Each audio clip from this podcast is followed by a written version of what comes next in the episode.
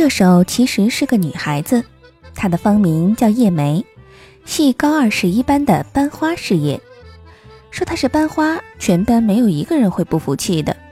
叶梅不仅人长得很漂亮，而且成绩也是全班的大姐大，无人可以与之匹敌。不过，这位班花可不是楚楚可怜的郁金香，而是浑身带刺的玫瑰花。这不，性格大大咧咧不说。还动不动就拿着不顺眼的男生开涮，搞得男生们对他是既喜爱又害怕。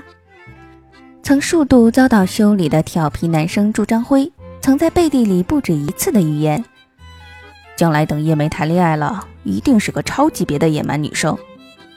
朱章辉的暗中诽谤传到了叶梅耳朵里。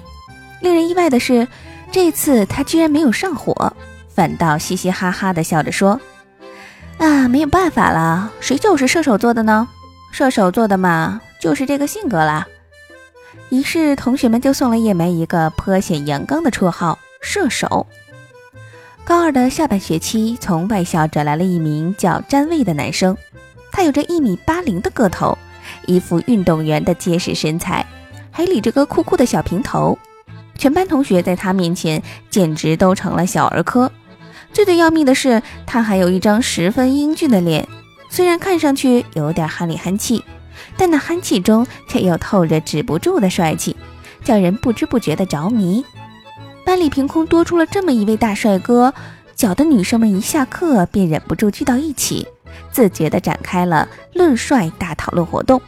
那股热乎劲儿，简直要气煞班主任。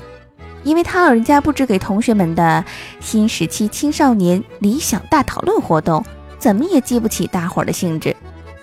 只有射手叶梅对女生们表现出来的巨大热情，似乎很不屑一顾。他用恨铁不成钢的语调教导着他的那些鬼迷心窍的女同学们：模样英俊有啥用？绣花枕头满肚草，个头高大了了不起？本小姐照样拿他来开涮。